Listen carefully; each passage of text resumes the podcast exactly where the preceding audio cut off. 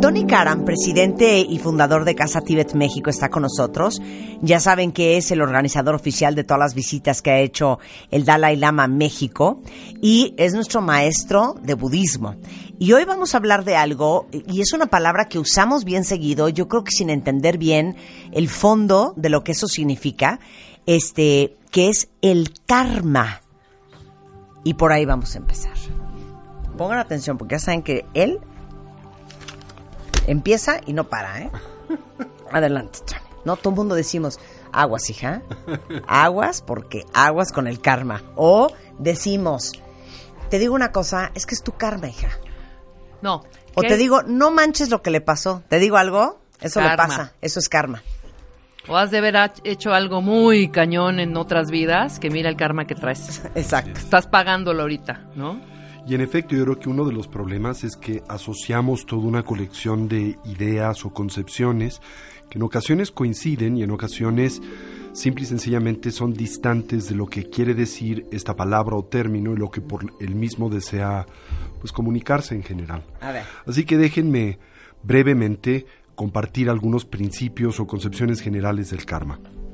Primero, la palabra karma evidentemente trátase de una voz india, de la lengua literaria, de eh, pues eh, esta nación y cultura, el sánscrito, y se traduce literalmente al castellano por actividad. Esto es, karma quiere decir acción. ¿ok? Ah, sí. Acción. Y se refiere evidentemente... Y está en sánscrito. En sánscrito. es-. La palabra karma es una, una voz sánscrita. Ok. ¿ok? Acción. acción.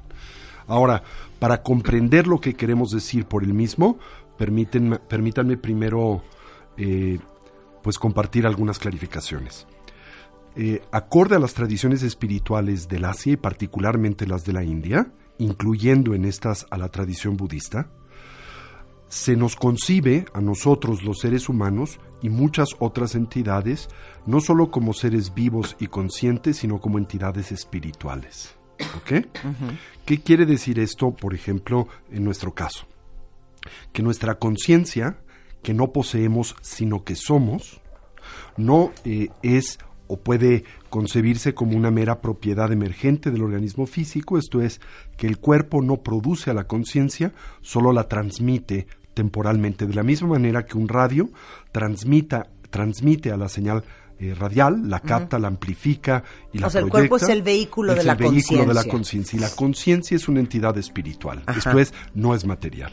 Ahora, desde esa perspectiva, la conciencia se le concibe como un flujo de eterna continuidad de experiencia. O sea, aunque te mueras, Esto tu conciencia sigue pululando Sigue. por la vida. Y antes de experimentar renacimiento, evidentemente la conciencia preexiste al mismo. Ok. Eh, dicho de la forma más simple posible, podríamos decir que la conciencia es una energía lúcida, que como tal no se crea ni se destruye, se transforma.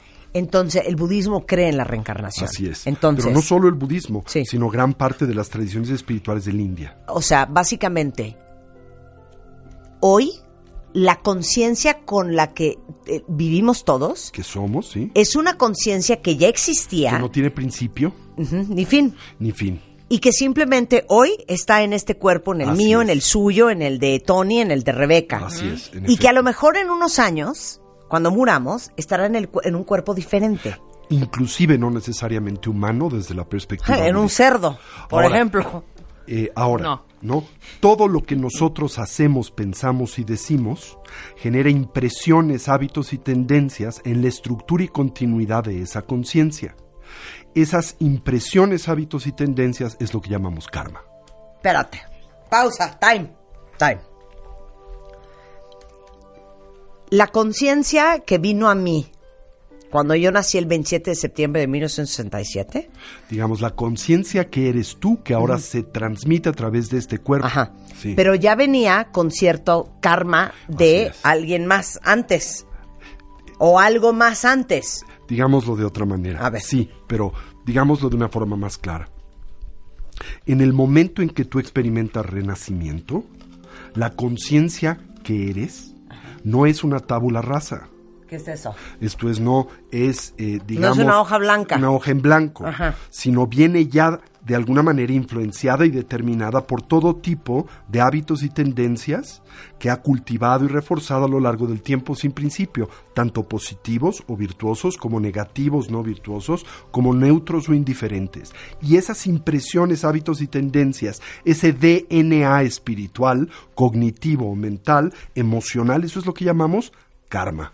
Ahora, las acciones que se derivan de esas impresiones, hábitos y tendencias, es lo que llamamos la actividad kármica. Y los resultados o consecuencias de esas acciones, eso es el efecto del karma. Time. Recapitulación. Sí, time. Ok. Entonces, el karma es el conjunto de Así impresiones es. Que se depositan en esta conciencia. en la continuidad de la conciencia, en consecuencias de las actividades de mente, palabra y cuerpo que está ejecutado a lo largo del tiempo sin principio. Entonces, yo ya traigo esta conciencia que y trae ya su karma. y hábitos, así Ya. es. Y al mismo tiempo, todo lo que haces en este momento a través de los portales de la mente, lo que piensas, Sí. lo que experimentas emocionalmente, todo lo que expresas verbalmente o a través de la comunicación corporal y todo lo que ejecutas físicamente, todo lo que haces, piensas Sí. y dices, también refuerza esas eso. impresiones, hábitos y tendencias, las contrarresta o las debilita o simplemente las deja tal cual. Esto es, tú naces con propensiones y tendencias, pero al mismo tiempo tus actividades actuales fortalecen o debilitan a las mismas. Por lo tanto, el karma no es destino, es probabilidad, ¿verdad? Esto es, yo tengo el potencial o la propensión para hacer esto, pero también en dependencia de mis acciones actuales, puedo reforzar ese potencial o propensión, o puedo debilitar ese potencial o propensión, o puedo no tener influencia alguna sobre el mismo. Por eso, cuando por ejemplo se dice, ¿no? Eh, eh, algo así como, esto es tu karma, pero en el entendido de que se trata de algo que no puedes cambiar como si se tratase Sí, como de si tú no destino tuvieras o ninguna fatalidad, influencia, sí. esto no es una interpretación correcta del karma, porque si bien tú naces con hábitos y tendencias resultado de las impresiones o semillas kármicas, también tus acciones actuales las refuerzan o debilitan, de tal forma que podemos por ejemplo, incrementar o- o, eh, agravar un potencial negativo, como también podemos debilitar o trascenderlo. Por ejemplo, ¿no? Sí. Eh, yo nací, ¿verdad? Con un cierto, eh, con una cierta propensión genética hacia la dislexia. ¿Ok? Ahora, desde la perspectiva budista, esa propensión es física, sí, pero también es kármica. ¿Ok? Ahora, en consecuencia de la generosidad de mi madre y su sacrificio, que dedicó una buena parte de su juventud a tratarme esas limitantes y de mi propia determinación de transformarlas, me paré de cabeza con todo tipo de terapias y lo que tú gustas para contrarrestar esas tendencias. Ahora, no solo las contrarresté, sino las superé con mucho. Ok. ¿sí? Si el Y- karma fuera destino, sería Sí. tanto como decir, te jodiste. Por eso. No importa lo que hagas, no lo puedes cambiar. Y ese karma que vivirá en, en la conciencia después de que tú mueras, Así es, a menos de que se purifique. quien lo reciba, Es, no, es que tú eres esa conciencia. Esa conciencia continúa después de la muerte y renace en dependencia de... pero puede ser que tú ya compusiste la dislexia kármica Y ya, y ya no se expresa en la Y nueva ya no se vida. expresa en la nueva Así vida, es. exactamente. O puede ser que tú fortalezcas esa tendencia Ajá. y ahora en la su- subsecuente vida se presente con venganza. Regresando del corte, vamos a tratar de averiguar cómo uno sabe si su karma es positivo, negativo o neutro. Y entonces gran parte de la misión de todos los que estamos en este mundo y queremos ser más conscientes y más pulidos es entender cuál es y trabajar desde y ese punto, con. ¿verdad? Purificar el karma negativo, potencializar el positivo y transformar el neutro en positivo. Regresando del corte con Tony Karam en W Radio. Escuchas a Marta de Baile. Por W Radio 96.9. Marta de Baile. Hacemos una pausa.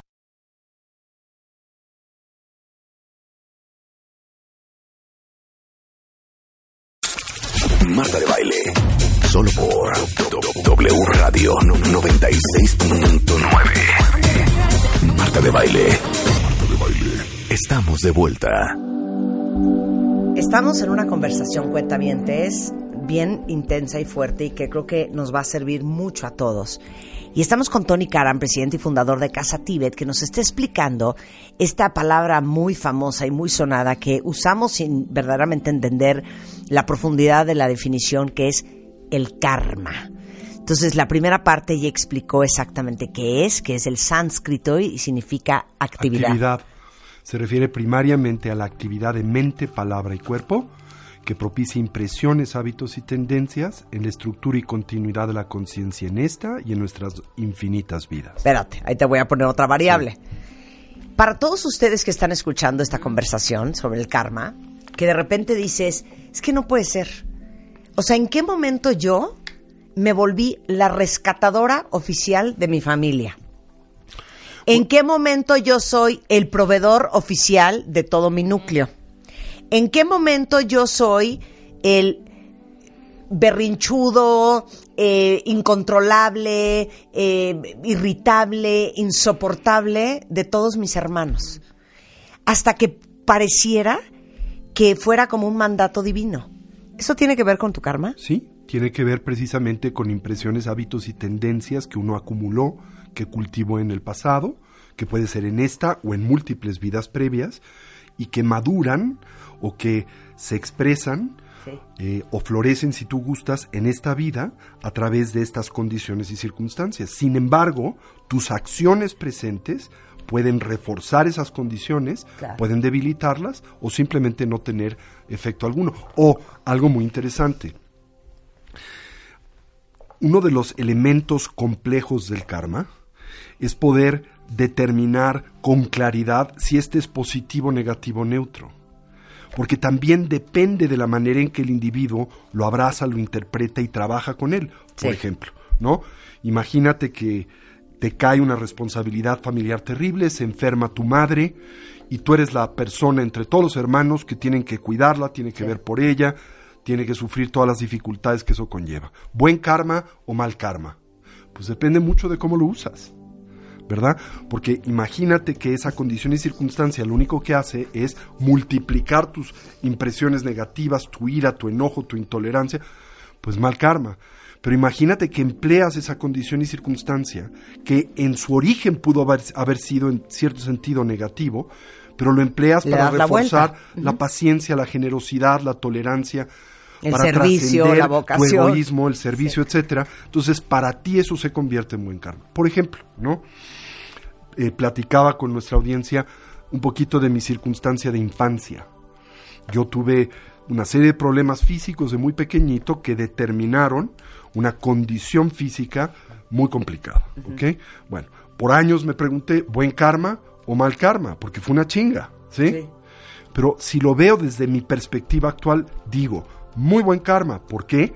Porque me obligó a potencializar una serie de habilidades que nunca hubiera potencializado si no hubiera tenido esa condición. Exacto, exacto. O sea, la conciencia que nosotros heredamos cuando nuestro cuerpo nació, se formó, esa trae un karma. Así es. Positivo, negativo o neutral, dependiendo de cada uno. Una colección de semillas positivas, negativas y neutras.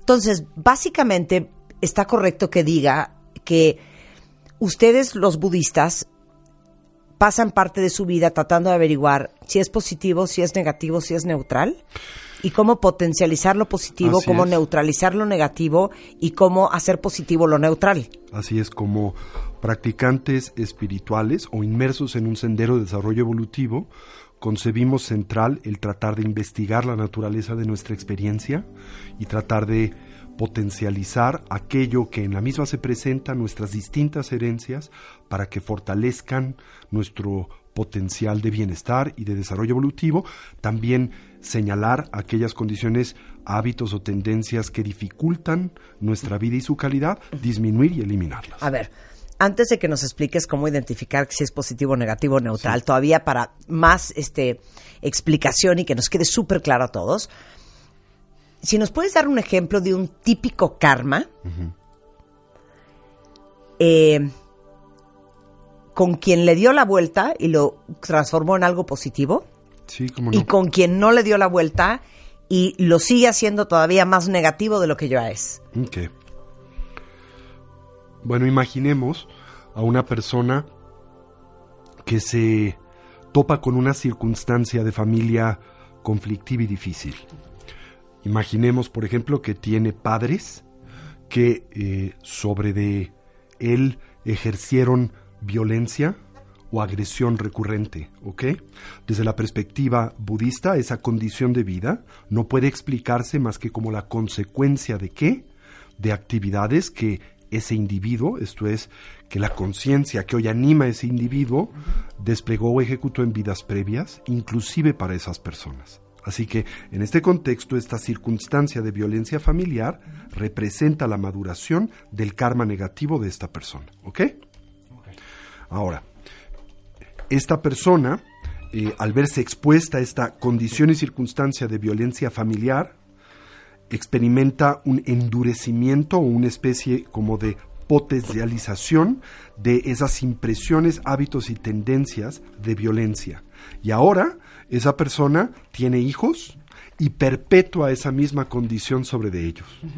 Bien, ahora ese karma negativo se perpetúa, vida tras vida, tras vida, tras vida. ¿Sí? Este ejerce violencia con sus hijos. En la vida subsecuente, al renacer, sus padres ejercen violencia sobre de él, imaginando fueron sus hijos, y así subsecuentemente. Esa es una condición perversa, en donde el karma se perpetúa negativamente. O sea, por eso tan seria la frase y tan sabia, el que no repara, hasta el karma lo repite. En efecto. Ahora imaginamos cómo eso se transforma, ¿ok? Alguien que transforma, que potencializa esa condición y circunstancia. En efecto, eres presa de ese tipo de violencia familiar, ¿no? Pero quizá también traes contigo, esto es, el karma es multidimensional. No nacemos solo con, digamos, una colección de impresiones y potenciales kármicos, sino una variedad de los mismos. Entonces, parte de tu karma positivo, ¿no? Te permite, imagínate, toparte en esa vida con condiciones que favorecen en ti la reflexividad, que favorecen en ti la capacidad quizá de eh, eh, preguntarte por qué es que estas circunstancias suceden y te ofrece condiciones para transformarlas. Y ahora piensas que tus padres ejercieron esa violencia en consecuencia de una especie de maldad intrínseca, porque nadie es intrínsecamente malo, sino en consecuencia de la confusión y la ignorancia quizá precisamente porque sufrieron de esas condiciones ellos mismos en su infancia. Y inclusive te dices, hasta quizá a través de mi propia mano, ¿sí? Y ahora dices, eh, dado el hecho de que esto a ellos les genera potenciales negativos en el futuro, van a sufrir en consecuencia de lo que han hecho conmigo, ¿verdad? Decido expresar para con ellos una actitud de bondad amorosa y compasión. Y decido romper con este círculo vicioso para que no se perpetúe en mis hijos y en mi futuro. Por lo que voy a soltar el enojo, soltar la ira, que no quiere decir hacerme acrítico o estúpido, pero simplemente no reaccionar con ira y enojo ante estas condiciones, y entonces ese potencial kármico se neutraliza, se eh, purifica y no continúa en una vida siguiente y no continúa en el futuro en términos generales. Y quizá lo aprovechaste para potencializar la tolerancia, el amor, la compasión, ¿verdad? En oposición a que en ti se reforzara la ira y es el que enojo. les, ¿Sabes qué me trauma lo que acabo de oír, cuentavientes? Ustedes que nos siguen así. Que todo el círculo da vuelta y vuelve a acabar Así en el es. mismo lugar. Cuando hablamos hace un par de semanas, y lo hemos discutido muchas veces con Shulamit Graver, de el arte de resignificar tu historia. Así es. Es un poco eso, ¿no? Es siempre eso. Es como te lo quieres contar, mi marido me dejó y entonces pobrecita de mí, entonces me quedé y saqué adelante a cinco niños y entonces los hombres son unos perros y yo soy una víctima de la vida, una mujer sola, una mamá soltera que ha tenido una vida durísima. Así es. Eso no es trabajar con tu karma. No, porque eso es pensar que el karma es algo definitivo, es algo terminado, es una especie de destino o fatalidad, y el karma no es eso. El karma es simplemente una propensión, una tendencia, representa el florecimiento, por ejemplo, de esas tendencias que tú acumulaste o reforzarse en el, reforza- reforzaste en el pasado. Pero, ¿cómo es que estas afecten a tu vida y cómo es que estas florezcan a futuro? Eso depende también de lo que haces hoy. Ok, ahora, vamos a venir a valor presente. Los seres humanos tendemos a escoger inconscientemente no aprender las lecciones. Estoy pensando en algunos de ustedes que siempre dicen que acaban con hombres que son patanes. o que acaban siempre con jefes que son eh, súper castrantes, o que siempre acaban en relaciones súper tóxicas, o que la vida nunca les da una oportunidad por más que ustedes la han buscado, y que en esta vida, de manera recurrente, se siguen repitiendo los mismos patrones. ¿Cómo Así es. explicas eso desde el punto de vista budista? Pues porque la persona no ha purificado, ha sido incapaz de identificar las impresiones, hábitos y tendencias que florecen como esas condiciones desfavorables en su vida, y porque al mismo tiempo la persona no se ha dado la oportunidad de aprovechar esas situaciones que evidentemente nadie ignora como difíciles, pero como una oportunidad para su desarrollo evolutivo en general, porque finalmente nada y nadie tiene, posee identidad intrínseca. ¿Qué quiere decirse con esto que parece ser una afirmación compleja y abstracta de la filosofía budista, yo creo que lo podemos expresar de una forma muy simple. No hay circunstancia de vida que tenga una sola lectura. Todas las circunstancias vitales pueden leerse de muchas diferentes maneras y hay formas de leer esas condiciones y circunstancias de vida que las tornan simple y sencillamente inmanejables, dolorosas y conflictivas y hay formas de leer las circunstancias de vida que nos sirven para nuestro desarrollo. Por eso a menudo yo comento, le comparto a mis estudiantes que dada mi condición, yo soy una persona con una tendencia pues fuerte, intelectual, con eh, una cercanía importante al mundo literario y por lo tanto atesoro mucho mis libros, ¿no? Y si hay algo que me molesta al, al, al- al prestar un libro, no se diga que no me lo devuelvan o que me lo devuelvan deteriorado, porque siento que el texto tiene una cierta sacralidad para mí, ¿no? Pero si hay algo que a mí me molesta, es que me regresen un libro subrayado. ¿Por qué razón me molesta tanto que me regresen un libro subrayado? Porque me condenan a una sola lectura del libro. Porque cuando lo leo... Te sesgan. Me sesgan. Sí, sí, sí. Y ahora solo veo lo que está subrayado y por lo tanto lo que eso acentuado me comunica. Y lo maravilloso de un libro es que es distinto cada vez que lo abordas, cada vez que lo lees, dependiendo del estado mental y emocional en el que te encuentras, dependiendo de tu madurez, dependiendo de la edad, dependiendo de la circunstancia de tu vida. ¿Por qué? Porque ese libro no tiene una sola lectura y la vida no tiene una sola Claro. lectura. Bueno, un ejemplo tan claro de eso. ¿Por qué tu hijo llega y te pide el Twinkie por décima novena vez y entonces tú estás súper tranquila y dices que no? Sin emoción. Porque ese día estabas en control, porque ese día estabas tranquila, porque ese día estabas en tu centro. Tres días después te llega y te pide un hijo un Twinkie dos veces y salen zapatos volando. Sí, claro. O sea, eso es un muy ejemplo de cómo, dependiendo de nuestro estado de ánimo, de cómo leemos lo que leemos. Por supuesto. Ahora, recordarás lo que decía el famoso historiador inglés Arnold Toynbee, quien decía que los pueblos que olvidan su historia están condenados a repetirla. Y quisiera al mismo tiempo subrayar esta frase para estos tiempos electorales por los que transitamos. Pueblo de México, No, no, olvidemos nuestra aquí. historia. A ver, ¿hay karma colectivo? Por supuesto. Hay karma familiar, hay karma colectivo, ¿no? Por ejemplo, karma es actividad.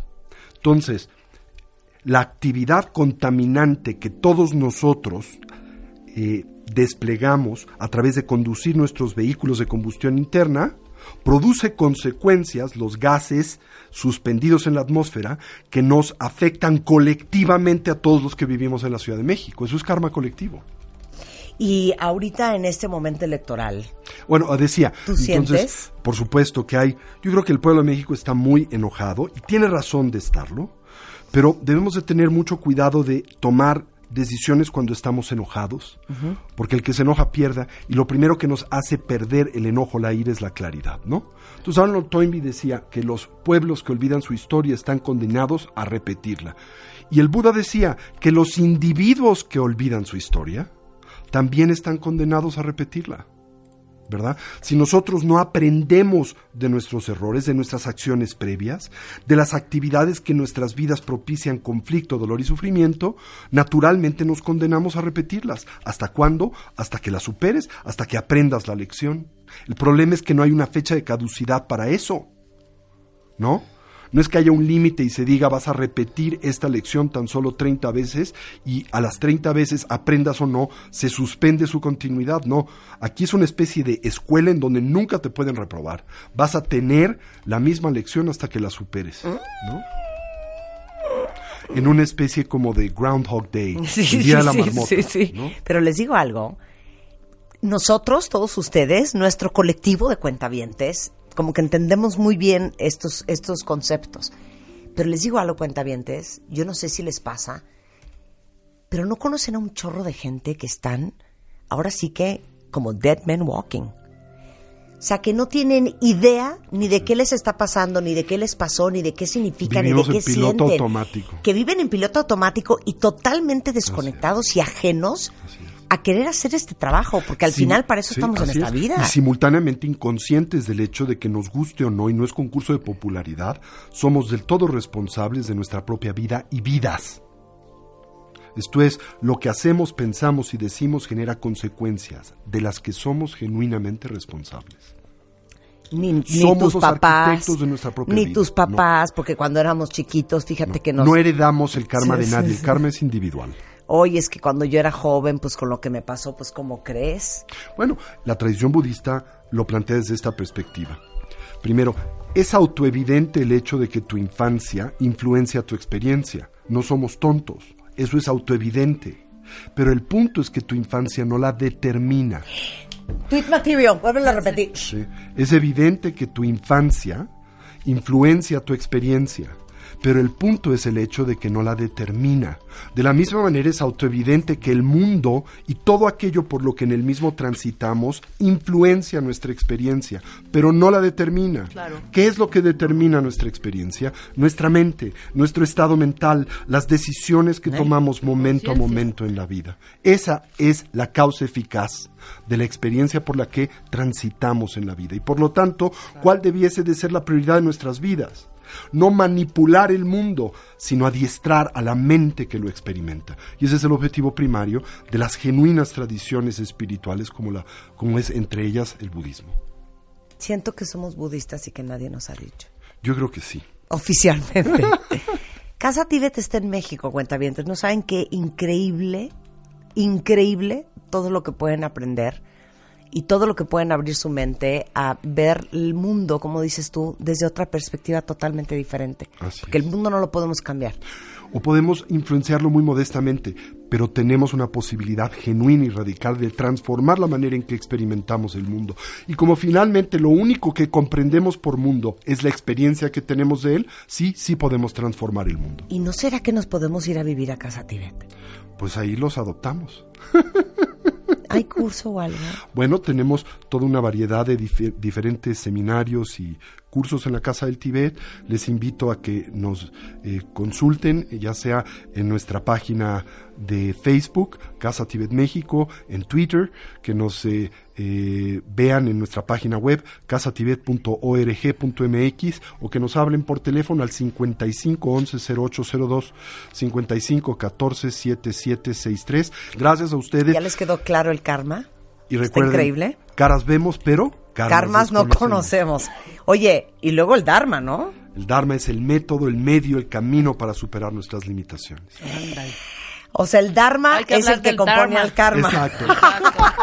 Nos falta el Dharma, 100%. Muchas gracias, Tony. Gracias a ustedes. Bueno, con esto hacemos una pausa rapidísimo. No se vayan, ya volvemos. Escuchas a Marta de Baile. Por W Radio 96.9. De Baile. Hacemos una pausa.